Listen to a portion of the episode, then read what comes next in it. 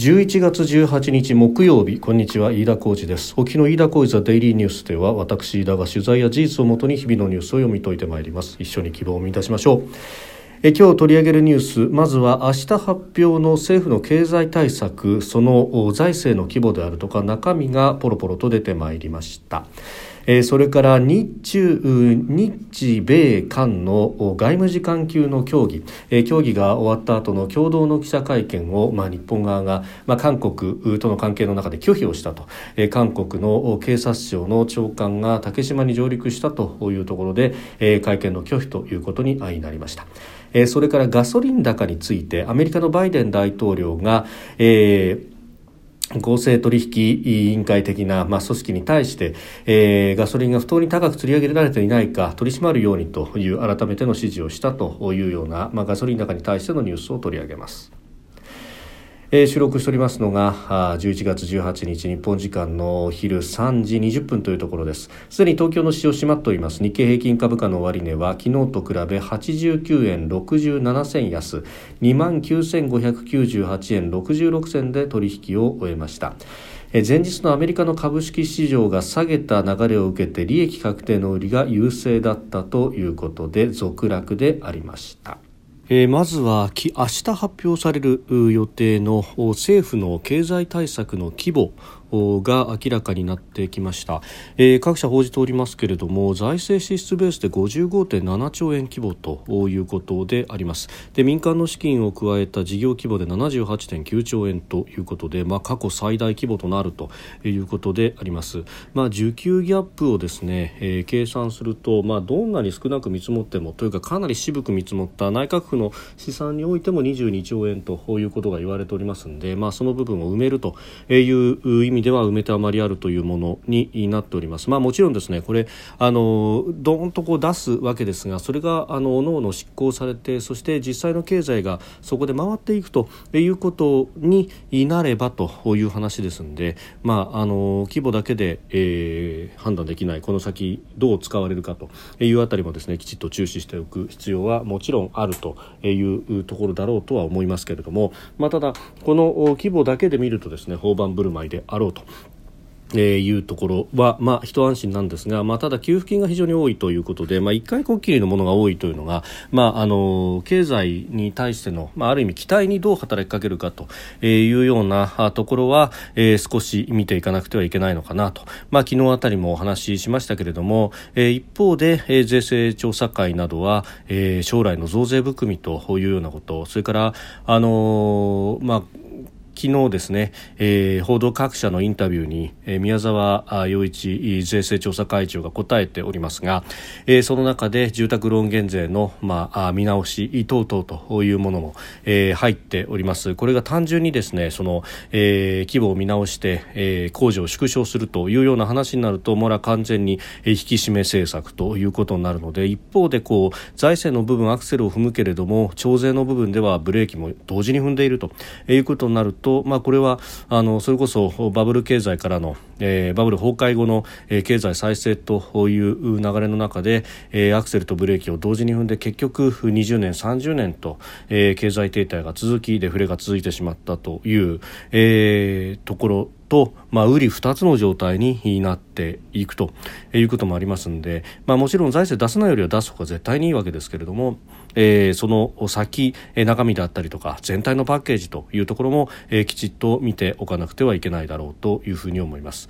まあ、それからあの基金で積むというのが非常に多いというのも、まあ、これ、えー、特徴となっている部分もあるようであります。まあ、あの大学等々へのファンドの年年度内設置であるとか、えー、いう部分も、えー、そうなんですが、まあ、これがですね、えー、きちっとこう現場に降りていって、えー、くれるといいなというところころであります。それからあの経済安全保障に関しては、えー、これ読売が報じておりますけれども5000億円規模のこれも基金を作るんだということで、まあ、特にその基幹となる、えー、最先端の重要技術の研究開発や実用化の支援のための基金を積むと。で AI や量子技術宇宙開発それから半導体の生産の支援などが、えー、この目的にあると念頭にあるというふうにされております、まあ、あのこの辺をですね、まあ、シンクタンクなど政府は今年中に、まあ、関連するもものを作るということで、まあ、そこから大学など研究機関を支援していくというふうになってているということであります。まあ、これもそのお金がですね有機的に使われればあそれに越したことはないというところなんですがこれが結局あの官僚の天下り先に過ぎないというようなことになっていったり基金が積まれたままで終わってしまうというようなことのないようにですね、えー、きちっとやっていくべきだろうと思います。まあ、ただ今までのですね、えー、学術技術の,、まあ、あの政府教室のように、えーまあ、ある意味のこうイデオロギーに染まってしまってそこに、まあまあ、その意に沿うような、えー、研究にしかお金がいかないというような、えーまあ、恣意的な運用のされ方とは、まあ、あ一線を画すような、えー、形にこうなっていって、うん必要なところにきちっとお金がつくような、え特に、まあ、安全保障の面でですね、まあ、今、デュアルユースということがもう20年、30年言われておりますけれども、まあ、あの軍事技術と民間技術の切り分けというのはなかなか難しいと、えー、双方に、まあえー、良い形で、えー技術が開発されればそれでいいのではないかという、まあ、そういったあのプラグマティズムに基づく研究というのも、まあ、若手の研究者の人たちはそういったことで、お金を引っ張ってきたりだとかというのも、まあ、フレキシブルにやりますが、まあ、一方で、えーまあ、ベテランの方々が非常にこういまだに発言権を持ち続けているというようなところは、えー、各学会非常に多いという中でですねなかなか、えー、必要なところにお金がいかないというようなことであったりとか、えー、恣意的な運用というものが続いているあたりは、まあ、これはあの菅政権がまずメスを入れようとした部分でもありますけれどもチャンネルが一つではなくていろんな形で資金が、えー、現場に行くようにするというような意味では非常にいいいのではないかというふうに思います。えー、それからですね日米韓の、まあ、外務次官級の協議が、えー、ワシントンで行われておりますがその後予定されていた3者による共同記者会見について、えー、アメリカのシャーマン国務副長官は、えー日韓の意見対立を受けて取りやめたと明らかにしましたあの韓国の警察庁の長官がですね16日に島根の島根県の竹島に上陸をしたということで、えー、共同会見を実施するのは不適切だと判断したと説明したということであります。えー、もともとこの話し合い、まあ、北朝鮮の核問題それから自由で開かれたインド太平洋実現に向けた連携というところが議題となっておりました、えー、シャーマン氏と日本からは森武雄外務次官そして韓国からは、えー、チェ・ジョンゴン、え、外務第一次官が参加をしたということであります。でその直前に、えー、韓国のキム・チャンリョン、えー警察庁長官が竹島に上陸をしたということでありました、まあ、日本政府抗議だけというような形なのかということを見られてましたしまたあの政権が変わって外務大臣が変わったばかりというところで、えー、反応を見ようとしているのかとかですねいろんなことが憶測飛んだところでありましたが、えー、今回その抗議のみならず、えー、横に並んで会見をするのも適切ではないという形になったというところです。まあ、このね、えー対応というもの、まあ、そういった毅然とした態度を示すというのは非常に大事なことでもあるし、まあ、日本としてですね、まあ、それだけ、ことを重く見てるんだぞということを、まあ、韓国に対して言うのももちろんですけれどもアメリカに対してもですね、えーまあこういう喧嘩の売られ方をしたらこちらだって買う用意があるんだということをきちんと示すという意味では、えー、森次官はあきちんと仕事をしたんだろうというふうにも思うところであります。であのたただ韓国政府全体としてこれを仕掛けてきたのかというとさまざ、まな憶測とそして報道も流れておりますけれどもどうやらあのスタンドプレー的にですねこの警察庁長官が、うん行ったんではないかと。外務省も、まあ、韓国外務省も知ら事前に知らされていなかったというような、まあ、見方が有力だというふうにされております。ただ、まあ、こういったこう、まあ、イデオロギーにまみれた跳ね返りが起こった時になかなか韓国はその、えー、政治風土として批判をしづらいと、まあ、ここでですね、えーまあ、日本を刺激するから、えー、こういったことはやめた方がいいんじゃないかというようなことを韓国国内で言うと、まあ、売国度だというようなことでですね、まあ、一斉に攻撃されるという、まあ、非常に、まあ、歪んだ言論環境にある部分があると、えー、特にこの、まあ、あ対日本ということに関しては少しでも、まあ、融和的というか現実的な姿勢を見せることがまるで弱腰であるというふうにですね取られると。いうところがあるので、まあ、この辺りはあ、まあ、韓国側は全くアンコントローラブルな状態になっているのではないかと。うんいうところで、まあ、そういった状態の韓国とですねじゃあこちらが、えー、変に妥協するであるとか、まあ、そういった余地は、まあ、ないと。いうふうに、まあ、思っていいんではないかということです。でその上ですねこのチェ次官ですけれども、まあ、この人がじゃあこの、えー、日米韓の枠組みの中でですね、えー、役割を果たせるのかというのも非常にこう微妙なところでうんまああのこれ韓国紙の朝鮮日報が伝えているところなのでちょっとですね、まあ、朝鮮日報どちらかというと保守的な新聞なので今の政権に対しては厳しい見方をするということも、まあ、あるというふうに、まあ、あ前提を置いた上でですねあのワシントンでこのタイミングで米韓の戦略フォーラムというのが開かれているようなんですけれどもこの中で、えー、中国が戦略的なパートナーでで、えー、中国との貿易の規模は日米を合わせた額よりも大きいんだと。要するに中国お得意様なんだからうちはそんなにね、えー、自由で開かれたインド太平洋に乗っかって、えー、中国様に対して、えー、歯向かうようなことはできませんよというような、えー、ことを言ったと。まあ、ただ、まあ、これに対してアメリカ側は非常に違和感を示していやこっちは脅威だと思ってるのにオタクは脅威じゃないっていうんだったらこれも同盟としてどうなんだろうねというようなですね、まあ、結構不穏な空気も漂ったというところなんですが、まあ、あの韓国の、まあ、特にこの進歩派と呼ばれるですね、えー、政権、えー、今のムン・ジェイン政権はまさにそうなんですが、えー、もそうですし、まあ、中国に対しての対応というのはえーまあ、保守でも革新であっても、まあ、どちらでも、えー、これはまあ過去のですね、まあ、半島国家の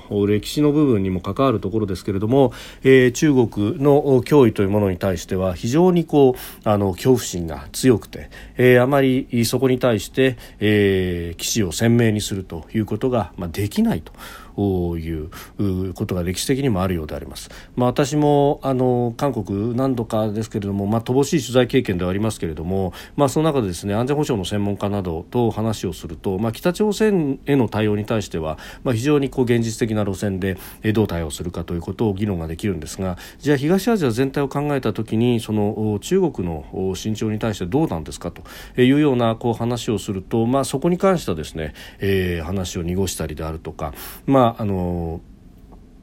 まあ、あまり表立って、えー、批判ができないというような、えー、ところがあると、まあ、これがあの海で隔てた国家と半島国家で、えー、陸でつながっているところとのこう違いといえばそうなんですが、まあ、かつて何千年も蹂躙されてきた歴史というものを考えるとなかなか、えー、強く出れないというようなこともあるのかもしれませんがただですね、えー、そういったあの、まあ、ある意味半身のスタンスでいるんだということは我々頭に入れつつですね、まあ、パートナーとしてどこまでやれるのかやれないのかと。あるいは、えー、一応そこに、まあ、民主的なあ形の上で国家があるということのクッションであるというところを、まあえー、見ながら、是々非というかですね、まあ、あある程度距離を取りながらのお付き合いを続けていくべきなのかというところも、まあ、考えなければいけないと。いうところであります。まあ、韓国側としてはですね、まあ喧嘩をふっかけておいてそして日本側がこう吹き上がるというところを見てどうだと日本がこれだけ怒っているぐらいに我々の政府は、えー、やってやったんだというようなことでこう留飲を下げると。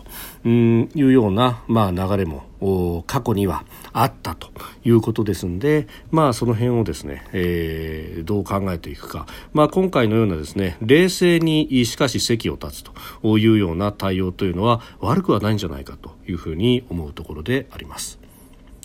えー、それからですねガソリンの高値、まあ、これ日本でも非常に問題で、えー、昨日はあ、ねえー、先週のガソリンの全国平均出ました、169円台の後半という値が出ておりました、まあ、170円台リッター170円目前と、まあ、もうもちろんですねこれ全国平均ですから地域によって170円超えているところは随分出てきているという話でもありますが、えー日本以上に車社会のアメリカでもこれ非常に問題となっております。というか、まあ、これがあの政権の支持率にもこれ直結してくるということにもなりますのでアメリカのバイデン大統領は高止まりするガソリン価格をめぐって石油やガス会社の違法な価格の釣り上げを取り締まるようにアメリカ連邦取引委員会 FTC に改めて指示をしたということです、まあ、そうじゃなくてもインフレになっている上にガソリン価格が上がってくるということになるともうこれは政権にもうかなり、えー、直撃をするという形になりますので、まあ、そこの部分をですね、えー、きちんと取り締まれと、まあ、取り締まるというかこのポーズを見せることによって、えー、ガソリン価格が下がるというような、えまあ、思惑でもって下がるというところまで含めてですね、え、口先での介入も行っているとしかも大統領自らというようなところがあるようであります。でさらにですね、えー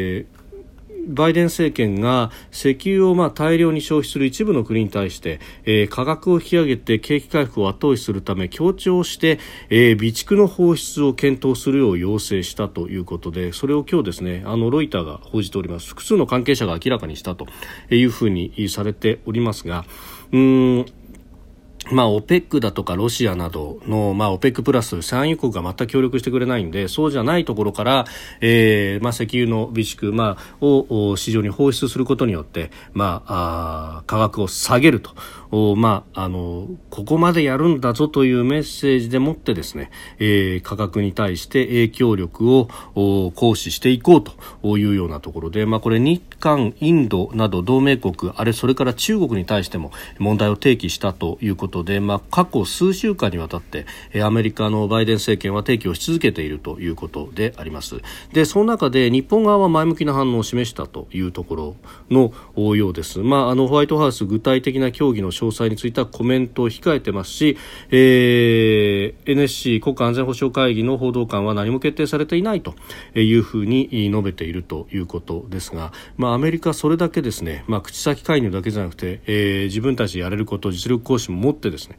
えー、いろいろな形でこうやろうとしているのに対してじゃあ日本はというとその石油元売りに対して補助金を5リッターあたり5円をめどにして出すと限度にして出すというような、えー、ことにになっていると。非常にこう口先ではなく小手先対応に過ぎないと。いうようなところはですねこれでいいのかというふうに非常に思うところではありますし、まあ、石油の備蓄の放出に対してですね、まあ、こうやって水面下での協議が行われているんであれば、まあ、せめてですねそれをほのめかすようなことを政府要人が言うことによって、えー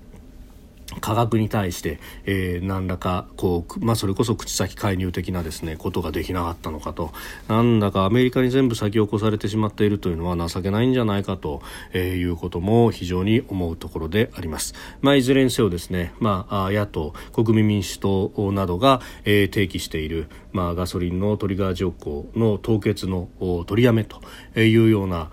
こと、まあ、ここでも何度も申し上げておりますけれども、まあ、こういった価格へのキャップというものをですね、えー、きちんと発動させるべきなのではないかと。こういうことは思うことですし、まあ、これに対して野党が提起していて、まあ、与党側も反対する理由は特にないだろうと、えー、与野党対決型ではないしもともと法律としては整っているものを上からかぶせて止めているだけなのでやろうと思えばですねもう法律が成立すればすぐにでもできるのではないかと、まあ、12月に臨時国会が開かれるということであればその臨時国会の中で、えー、法律が成り立てばですね1月1日をもってというようなことだってできるのではないかというふうに思うところであります。飯田小泉デイリーニュース月曜から金曜までの夕方から夜にかけてポッドキャストで配信しております。番組ニュースに関してご意見感想飯田 TDN アットマーク Gmail.com までお送りください。飯田小泉デイリーニュースまた明日もぜひお聞きください。飯田浩二でした。